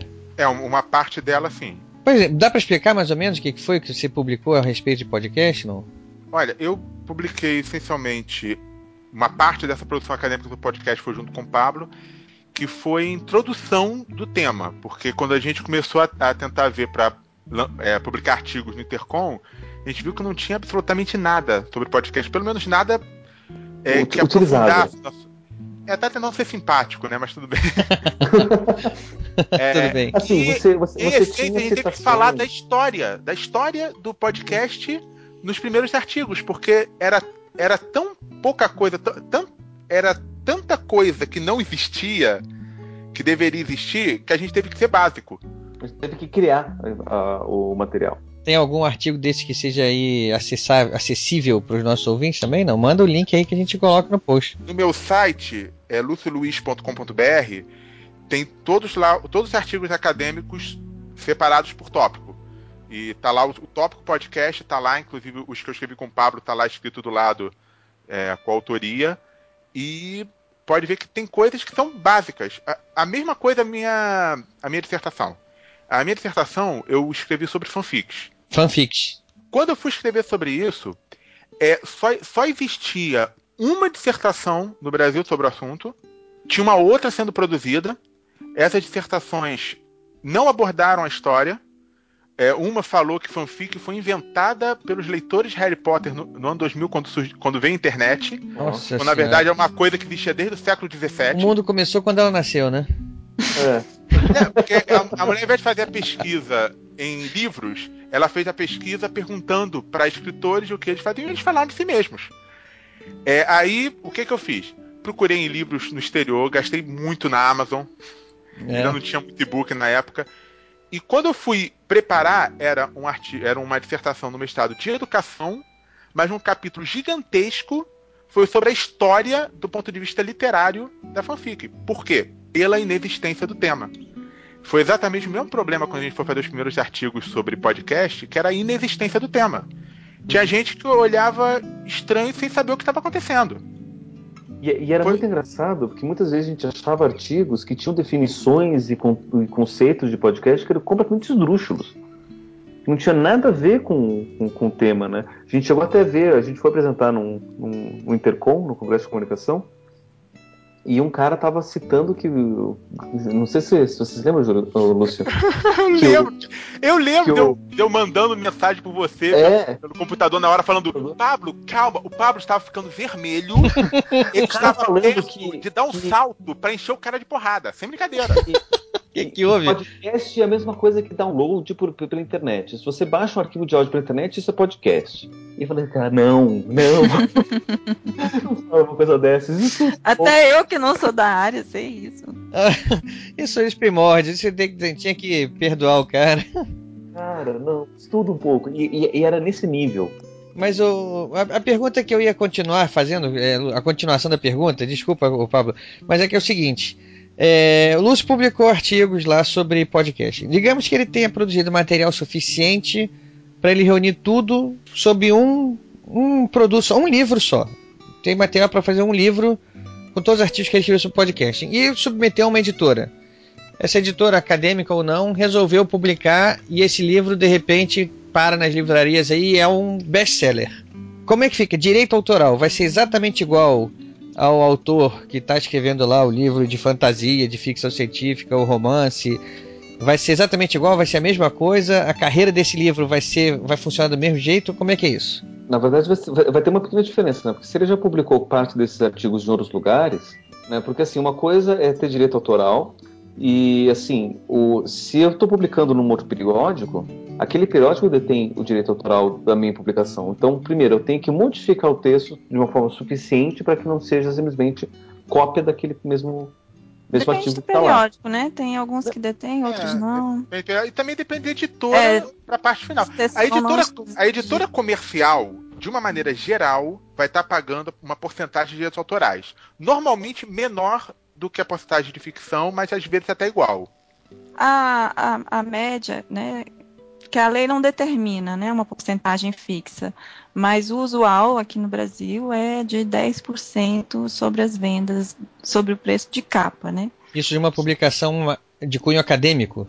De cunho acadêmico. Agora, as editoras comerciais são um pouco mais, né, exploradoras nesse sentido. A gente pode encontrar editoras comerciais que pagam 2%, ou nem isso, às vezes dão só simplesmente uma tiragem, uma parte da tiragem pro autor, né? Então, vamos supor, se a tiragem é de mil, aí eles dão 100 livros pro autor, não dão nem dinheiro, só dá livros. É, Então, aí por você isso vai também bastante Você tem que ver variação. várias coisas. Isso na como livro. Se você pensar em revistas acadêmicas, não existe pagamento porque também Não. não, não existe venda. Até Pelo contrário, muitas vezes dependendo da revista, acontece- você tem que pagar para publicar também. Exatamente. É, mas É, se vem tipo- uma revista pra pagar pra publicar, você põe o pé atrás. Uma vez, eu e o Pablo, a gente recebeu. Você Algumas lembra disso, vezes. Pablo? Aquele e-mail. É, algumas vezes. Um e-mail. A, a gente ficou até impressionado. Poxa, é, porque a gente publicou um artigo em inglês No no congresso. congresso que teve em Portugal.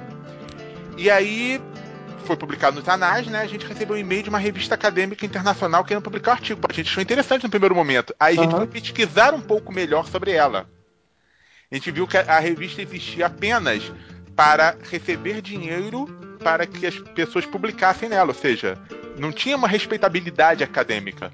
Não que as que cobrem não tenham respeitabilidade, tô falando do caso específico dessa, tá? Essa. E, da- e aí entra uma questão de, de uma, de uma grande máfia de, de publicação, né? Porque como existe uma necessidade do acadêmico de publicar, né, que é um pouco diferente do, do autor comercial, né? Que ele publica porque é o trabalho dele. Mas o, o acadêmico ele precisa pro trabalho, não é que seja o trabalho dele publicar, mas o trabalho dele exige que ele publique. Então, daí o que acontece? Muitas vezes você não, não acha onde, onde publicar ou como publicar, daí você acha essas, essas editoras mequetrefes e manda para publicação, paga e ele publica, só para dizer que você publicou em algum lugar. E daí fica meio complicado, né? Porque vai chegar um ponto onde o, você vai estar sendo publicado, pode, pode até ser um artigo sério, mas vai estar sendo de lado de outros artigos que não são tão sérios. Daí o seu próprio artigo vai perder a, a- credibilidade. Credibilidade, né? Sem contar a distribuição, né? Essas editoras também não têm um, um esquema de distribuição próprio É. em geral, né? Você pega, eles pegam, te dão o livro e você tem que botar o livro embaixo do braço e sair, sair vendendo de porta em porta. E não é isso que um acadêmico faz, né? Então você acaba com aqueles livros encalhados. Você tem um ISBN para colocar no seu currículo Lattes, mas ninguém vai ler seu Mas fica livro. por isso Então você mesmo. tem que procurar também editoras que tenham um, um trabalho legal de distribuição para poder fazer o seu Inclu- trabalho. né? Inclusive, isso permite puxar um link para outro tópico, se vocês me permitirem, Vambora. que é a mesma lógica da autopublicação em relação à produção acadêmica. A autopublicação na ficção, ela já tem um certo preconceito, mas ainda é mais respeitada do que a autopublicação acadêmica, porque essa para a própria academia não, não é muito respeitada. Tem gente que até considera pior do que no caso dessas revistas que você paga para publicar, porque mesmo que você publique exatamente a tua dissertação que passou por uma banca avaliada, o fato de você estar publicando por conta própria, vai ter gente que vai estar interpretando aquilo como um livro menor, mesmo que seja ótimo. É porque não passou pela avaliação dos pares, né? E daí, como, de novo, como toda a base da publicação acadêmica é divulgação científica, se não tem, não, se não tem avaliação de pares, A avaliação da banca não, é, não vale para esse caso? Uma avaliação de pares? vale, mas eu posso escrever qualquer coisa, publicar e dizer que foi avaliado por uma banca. Não tem como saber. Ah, tá. Pode entrar uma má fé, que você tá dizendo aí nesse caso. Né? Exato, E pode e esse é um grande por problema, porque se você, se você publica dessa forma, uma outra pessoa cita, começa a gerar uma, um círculo vicioso de informações faltas, falsas se espalhando. Assim, digamos assim, então é- chega a ser, no meio acadêmico, né? Chega a ser até um desprestígio, então, essa publicação paga, autopublicação? Depende da editora.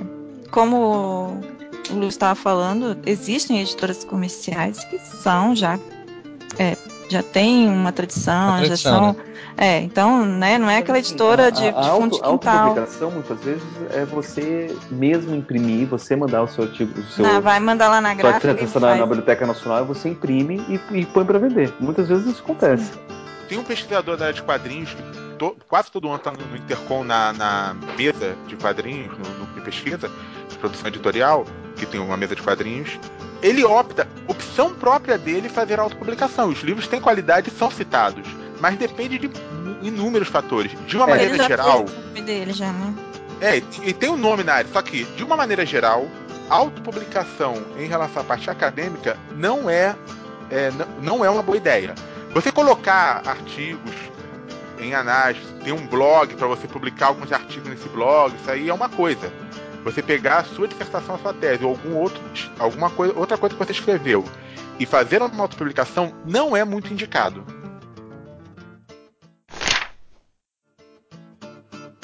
É, vamos falar, Ghostwriter acadêmico. Puxa alguém aí o assunto, vai. E, e é interessante até perceber o seguinte, né? Ter, é, muitas vezes as pessoas se aproveitam do nome de um autor para poder ser publicado. Como é que isso Né? funciona Isso- aí, Pablo? É muito comum. Por exemplo, eu estou lá fazendo o meu mestrado e eu preciso publicar numa revista de nível B ou de nível A para poder cumprir os créditos, para ter visibilidade. Só que como eu sou mestrando, nenhuma revista de nível B ou nível A vai publicar o meu porque ele precisa ter publicações de pessoas com titulação. Então o que eu faço? Eu escrevo todo o artigo, tudo bonitinho, todas as minhas palavras, e eu coloco como um dos autores o meu orientador. E o meu orientador acaba ganhando uma publicação que ele não escreveu, só para eu poder ir junto na onda do, do, do nome dele. E a reboque da, da- do prestígio dele, né, da fama dele. Exatamente. Em tese, todo orientador é coautor da dissertação, é coautor da tese. Então, né, na verdade, tem que ter um empenho. Se você vai publicar um artigo numa revista, é bom que você submeta esse artigo para o seu orientador ler antes de você enviar para a revista.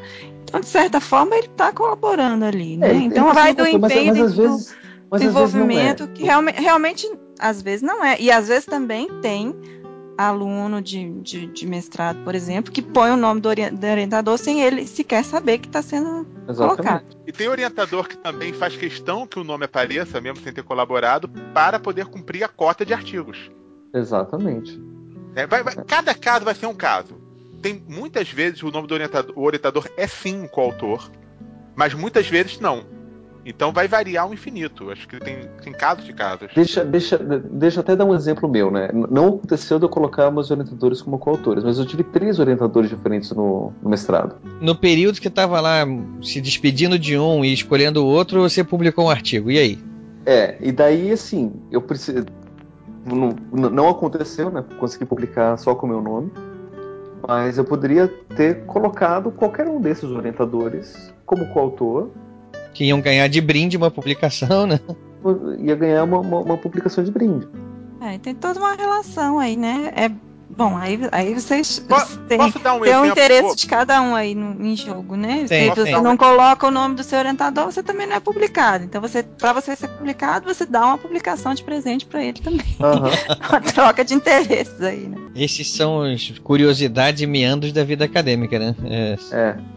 Ah, e tem, tem também um outro caso de Ghostwriter acadêmico. Opa, vamos lá. Que daí é o caso do criminoso, que é o cara que cobra pra escrever, por escrever e outro cara levar crédito. Que são as famosas vendas de TCC, de tese, dissertação que você encontra na internet aos montes. É, isso chega a ser anunciado na internet, né? né? Que daí você, tipo, você tá fazendo seu mestrado porque você precisa do- da titulação por qualquer motivo, e você não quer escrever, você contrata um cara para escrever para você. Né? Dentro do meio literário, né, eu não sei qual que é o, o prestígio ou não de você ter ghostwriters. Eu estava ouvindo aqui alguns episódios onde vocês comentaram isso, né, que diziam até que o Stephen King tinha os seus ghostwriters, né? Tinha. É, e eu, eu, eu me lembro até que nessa ocasião que você falou isso, o Eduardo Spor falou: olha, por que, que o cara seria um ghostwriter do Stephen King se ele escreve bem pra Exatamente. caramba, né? Ele podia publicar por, por- por conta dele, né? Mas academicamente isso existe. E, e tem- e existem muitos ghostwriters acadêmicos que eles não querem aparecer mesmo, eles só querem ganhar dinheiro para fazer a, a, A publicação, né? O artigo. é- a publicação, né? O TCC, o artigo, o, o, o que quer que seja. E isso no mundo acadêmico, ele- isso é muito complicado. Porque entra na questão do, do plágio, do, da face, enfim, né? porque quando você está publicando um, um, um artigo ou alguma coisa assim, você está publicando uma descoberta ou uma ideia científica, um conhecimento para ser contestado ou comprovado por, por- pelos seus pares. E você não está publicando só, só a ideia científica, você está associando o seu nome a essa ideia científica. E daí, de repente, des- descobrem que não foi você que fez a pesquisa, ou que não foi você que escreveu aquilo, então todas, aquelas, todas as suas pesquisas vão, vão ser desacreditadas, e todo aquele conhecimento que foi construído vai ser desacreditado, desacreditado também. E você perde sua credibilidade pra sempre, não tem volta. Uhum. Na, na prática, o ghostwriter acadêmico nesse sentido é até criminoso. E assim, eu já vi, eu não vou falar aqui, não, não vou citar nomes, mas eu já vi, por exemplo, um, um amigo meu, ele estava fazendo o doutorado dele e escreveu um artigo, um, desculpa, um capítulo do, do doutorado dele, mostrou para mim, olha só, tem esse capítulo, o que, que você acha tal. A gente conversou sobre o capítulo. Um- um- alguns meses depois, eu comprei uma revista da, da temática, do, uma revista de, de- de circulação geral da temática do, da- do trabalho dele. E eu vi um artigo do orientador dele. Ah, deixa eu ver o que, que o orientador dele está tá escrevendo. E eu comecei a ler que ele me pareceu muito familiar. E daí eu vi que era exatamente o teor do capítulo desse meu amigo. E daí eu comentei para ele, olha só o que eu achei aqui. Seu orientador falando sobre o seu tema. Ele leu também, peraí, não é só falando sobre o meu tema. Ele está usando o meu capítulo para escrever como se fosse ele. Ou seja, ele não sabia, não tinha conhecimento dessa publicação. Não, ele podia. Não, ele, não, o meu amigo não tinha conhecimento. O autor da, da- da- do artigo, né, das, Não tinha conhecimento. Eu já, já ouvi caso assim também. É, Acontece isso é mesmo. muito comum, porque daí ele, ele entendeu, não, o cara talvez tenha sido co- cobrado, daí ele pensou, putz, eu preciso publicar alguma coisa, então deixa eu mandar isso daqui que já tá aqui e, e- e vai por isso mesmo. E daí isso, e isso fica mais complicado ainda, porque a ideia não era de- do, do- do orientador, a ideia era desse meu amigo, tá, do, do, do doutorando. E aí depois E- vai aparecer que é o contrário, né? Que é Porque contrário. ele publicou primeiro. Não, Exato. isso eu aprendi na faculdade, por causa de um professor filho da mãe. Tudo que você escrever, a pedido de um professor, qualquer coisa que você escrever, faz um registro. Você pode ir lá na Fundação Biblioteca Nacional, se você não for do Rio, pode fazer pelo correio. Não precisa. Sai da Biblioteca Nacional explica. É um registro simples que você tem como comprovar que você foi o primeiro a escrever. Isso se você for muito paranoico, lógico. É. É, não precisa, basta você ter o registro no- de, de salvamento no computador. Eu, eu você sei, pode gravar um de- CD também, com data de, dependendo de, de- edição. mas de dependendo gravação. de com quem você vai brigar, vale a pena. Sim, mas aí você vai prever também todo tipo de situação. É porque assim, a acusação de plágio acontece dos mais variados tipos. Eu tive uma professora, por exemplo, que ela foi acusada de plágio porque ela esqueceu de colocar referência no artigo. Ela citou o autor, só que esqueceu de colocar referência. Ela foi acusada de plágio por causa disso. Agora, imagina se você publica um livro com uma ideia e daí descobre que alguns meses antes saiu um artigo com aquela mesma ideia com o nome de outro autor. Até provar que nariz de porco não é tomada, Aham. vai, Você já vai muito prestígio é. acadêmico.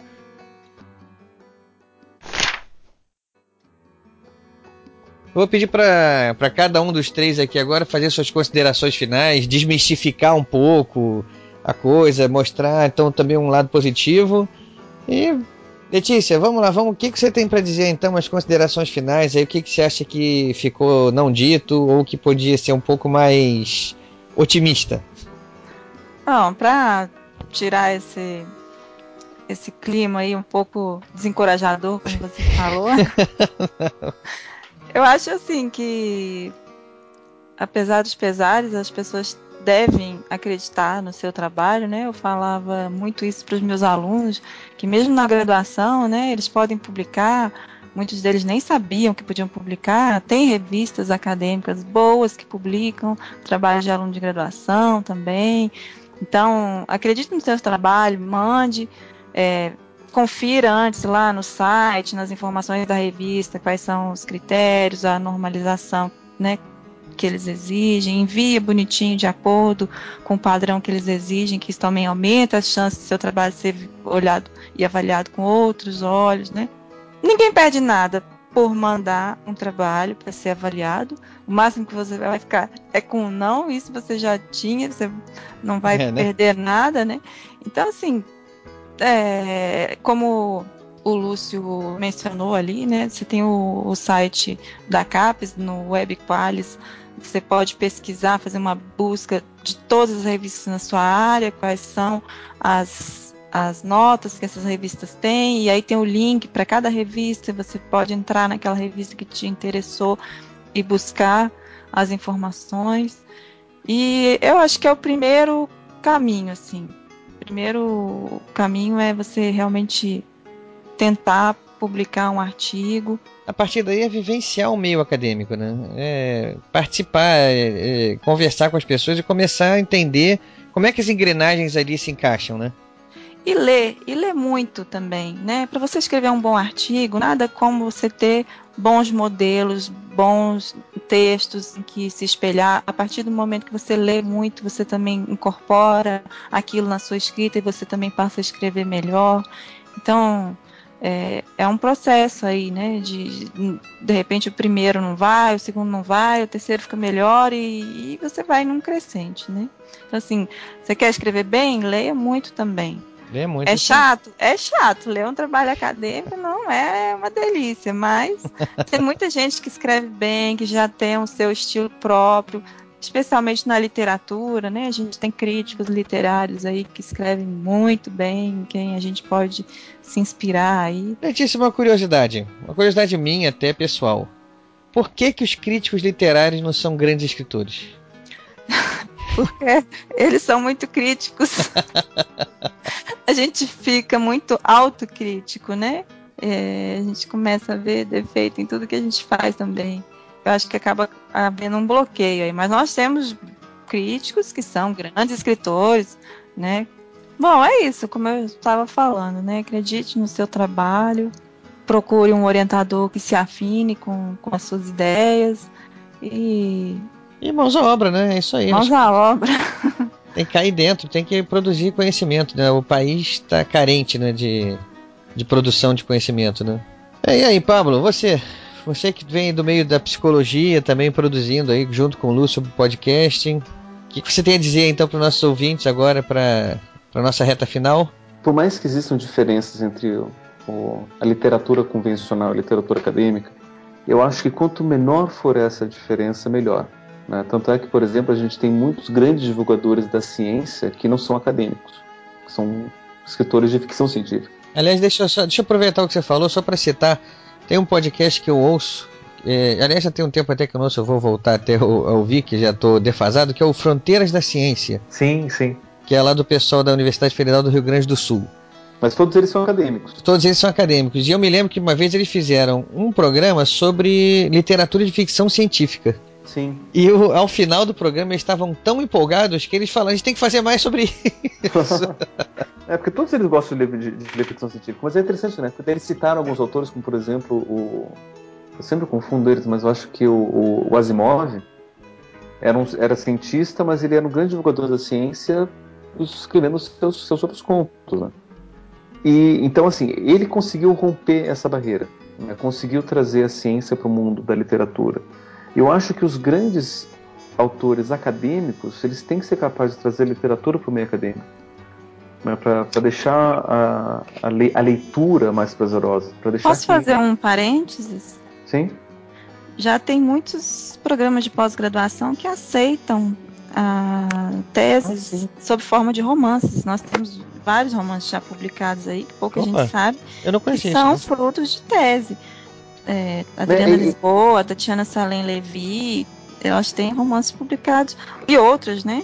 Publicados que são, elas por acaso são na literatura, mas eu já soube de gente, por exemplo, na história, que a tese foi um romance, foi feito, foi escrita na forma de romance. É, então, assim, já são coisas, fronteiras que estão aí se diluindo é, aos Historicamente, eu, eu já vi uma dissertação toda escrita em cordel. Não é? Pois é, olha só. É, é, historicamente, por exemplo, a gente tem dentro da filosofia, do, alguns existencialistas, eles escreviam suas ideias filosóficas em forma de romance também. Né, o Camus, por exemplo, ele explorava três estilos sempre. Né? Ele pegava um tema, escrevia um tratado filosófico, uma peça de teatro e um romance sobre o mesmo tema, né? para pegar vieses diferentes para explorar aquele tema. E eu acho que, assim, academicamente, se a gente conseguir trazer mais isso, não precisa escrever romance mas contar uma história mais, mais envolvente, né? Você apresentar na introdução os personagens e, e mostrar o enredo, daí aos poucos você vai construindo, você conduzindo o leitor né, junto, eu acho que fica muito mais agradável. Daí você vai chegar no final, não vai ser aquela coisa, poxa, então ele descobriu isso, né? Que legal para ele. Vai ser, nossa, que legal, eu descobri isso junto com, com, com esse pesquisador. Porque eu participei. Enquanto eu estou lendo, eu estou participando junto da, da pesquisa. Da descoberta, né? Da, da, descoberta, que eu acho que é o grande segredo até da, da, literatura comercial, né? Que assim, uma coisa é você saber o que aconteceu no final, no final da história, e outra coisa é você se envolver na história quando você participar da narrativa. Incorporar o leitor, né? Criar o suspense, né? Revelar o suspense na hora certa. Exatamente. E isso daí, se conseguir trazer para o meio acadêmico, eu acho que vai ser o grande diferencial. É, e, e, eu vou passar a ler todos esses autores. eu, eu, gostaria também muito. É, Pablo, vamos lá, só para o pessoal aqui também saber onde mais te encontrar, onde mais te ouvir. Bom, basicamente eu tenho meu blog pessoal, pablo.deassis.net.br. Lá eu tenho alguns textos, ideias minhas que eu vou jogando por lá. Né? Tipo, tudo que fica muito grande para não caber no Facebook ou no Twitter, eu jogo no meu blog, né? nas minhas ideias. Lá e eu também participo regularmente no, do Papo Lendário, que eu falo sobre mitologia, que é um dos temas de, de pesquisa meus. Né? Tem o Metacast, que é o podcast sobre podcast, que eu gravo com, com o Dudu Salles e a Cabana Soli. E tem outros, outros projetos que estão em stand-by, em ato criativo. Dexter's Mind, por exemplo. Dexter's Mind que só vale, a gente só faz quando tem A temporada do Dexter. né? temporada, né? E da última temporada ninguém teve tempo de fazer nada, então a gente não fez. E tem o, o Ned Express, que tá completamente parado, mas a gente tem tipo três ou quatro episódios já gravados, há três anos que a gente não, não lança, mas já estão gravados, só falta ter tempo de terminar de, de editar. Tem um Pizza Tracker que eu gravo com o pessoal aqui do fã clube de Star Trek sobre Star Trek. Enquanto a gente come pizza e, enfim, são vários projetinhos que de vez em quando quem me achar no, por aí no, vai, vai poder descobrir os, esses meus vários projetos. E também os meus artigos, os que eu tenho publicado, eles estão disponíveis no meu blog. Em algum lugar por ali, porque eu, não- eu, eu, ao contrário do Lúcio, eu não organizei, eu simplesmente joguei. Tá lá. O Lúcio tem mais organizado, pelo visto, né? Então, Lúcio, sua vez, vamos lá. Olha, só reforçar para o pessoal que gosta de pesquisa não desistir. Pesquisa é um vício, porque você acaba gostando disso, você reclama, reclama, reclama quando termina quer fazer uma nova pesquisa. Apesar do panorama assustador, né, que a gente traçou aqui, né? De traições pra cá, de pessoal roubando ideia pra lá. Isso acontece, mas não é em todo lugar. Não é o geral, não é regra, né? Não é regra. Não é regra. Não é regra e não é exclusividade da academia também, né? A coisa ruim chama atenção, você acaba falando sobre ela. Coisa boa, você acaba não falando. Tem muita coisa boa, tem muita coisa interessante. E você não precisa estar fazendo mestrado para poder começar a sua vida acadêmica. O, o Intercom, por exemplo, que eu tinha comentado com Graça de Comunicação, ele tem uma parte dele chamada Intercom Júnior para estudantes de graduação apresentarem artigos científicos. É um estímulo bem legal. Com certeza, em outras áreas também deve ter. Tem, tem a coisa do, dos posters, né? Os alunos os de graduação também. podem participar. Em geral, os congressos abrem para posters, né? Para os alunos É, de pra quem sabe, pôster é real- literalmente um pôster. É um pôster com um resumo de, de uma pesquisa, desenho, uma coisa bonitinha, pra chamar a atenção, fica lá pendurado e você fica na frente explicando pra quem pergunta. O pôster está pra uma dissertação, assim como o trailer está pra um filme. Não. Não. Não. Não. Assim como o cartaz do filme. Assim tá como o pro filme. cartaz do filme tá pro filme, isso aí. Porque é literalmente um pôster. É. É literalmente mesmo. Literalmente um pôster. É que nem o cartaz de filme, que tá lá, você coloca lá o cartaz da sua, da sua pesquisa. Uhum. A diferença é que tem muita coisa inscrita. É. Então, gente, não, não desanima. Tem como conseguir juntar as coisas, assim como a gente falou. Tem como você ter material de qualidade, não, não aquela linguagem chata é, apre- sendo apresentado. Você vai, vai encontrar muitos exemplos de gente que tem material bom. Até mesmo pesquisadores que não são pesquisadores acadêmicos, mas que são tão bons que são citados na, na academia. Você vai ver isso em muitas áreas. Então, não desiste disso. E também, aquele negócio, tem como você equacionar a parte literária com a parte acadêmica. Um dos maiores exemplos que eu lembro é Humberto Eco. Livros de ficção fantásticos e livros de não ficção igualmente fantásticos. Livros acadêmicos fenomenais. Inclusive, as melhores definições de diferenciação que ele teve lá no começo do que, que é uma tese, uma dissertação, uma, uma monografia, é dele. Só procurar o que, que o Humberto Eco fala sobre isso, é a melhor definição que tem. Então, então, um tipo de literatura não invalida o outro, não são excludentes. O, o fato de, às vezes, a literatura acadêmica estudar a, a literatura geral não, não torna uma coisa excludente da outra nem superior à outra, são equivalentes. Aqui no Brasil, a gente tem como exemplo Silviano Santiago, Cristóvão Tesa, são grandes romancistas e são autoridades acadêmicas aí. E quem ouve o podcast e curte quadrinhos, também acontece isso nesse meio. Daniel Bueno, Luiz G, Loar Guazelli são pesquisadores e quadrinistas. Então você vai encontrar é, essa convergência Em várias tudo quanto é áreas. canto. Várias mídias, né? Então, em várias mídias, vale a pena, se você curtiu pesquisa, encara, boa sorte. Bem-vindo. Vai gastar muito.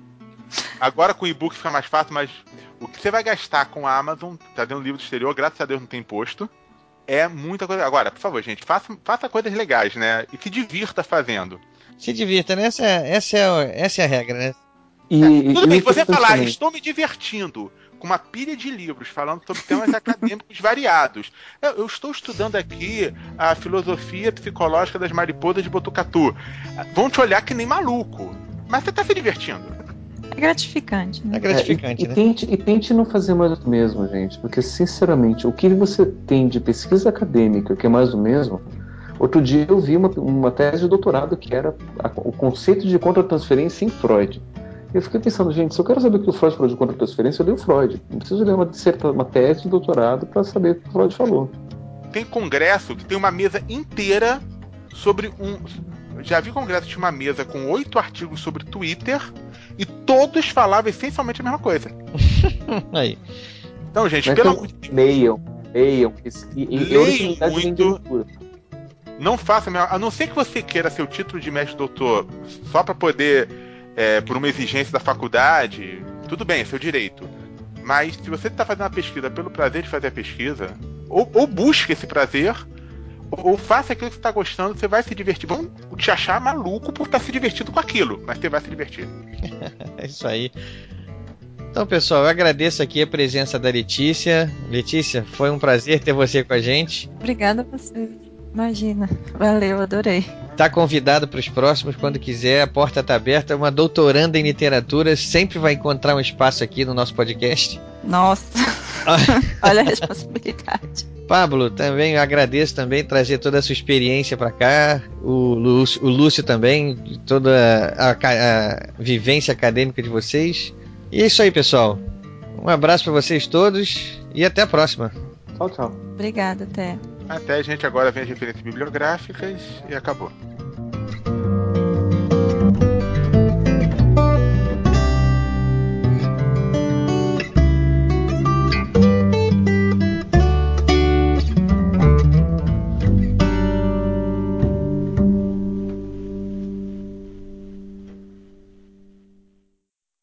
Ah, deixa eu pegar aqui, se eu ver. Primeiro, editando um podcast do início ao fim.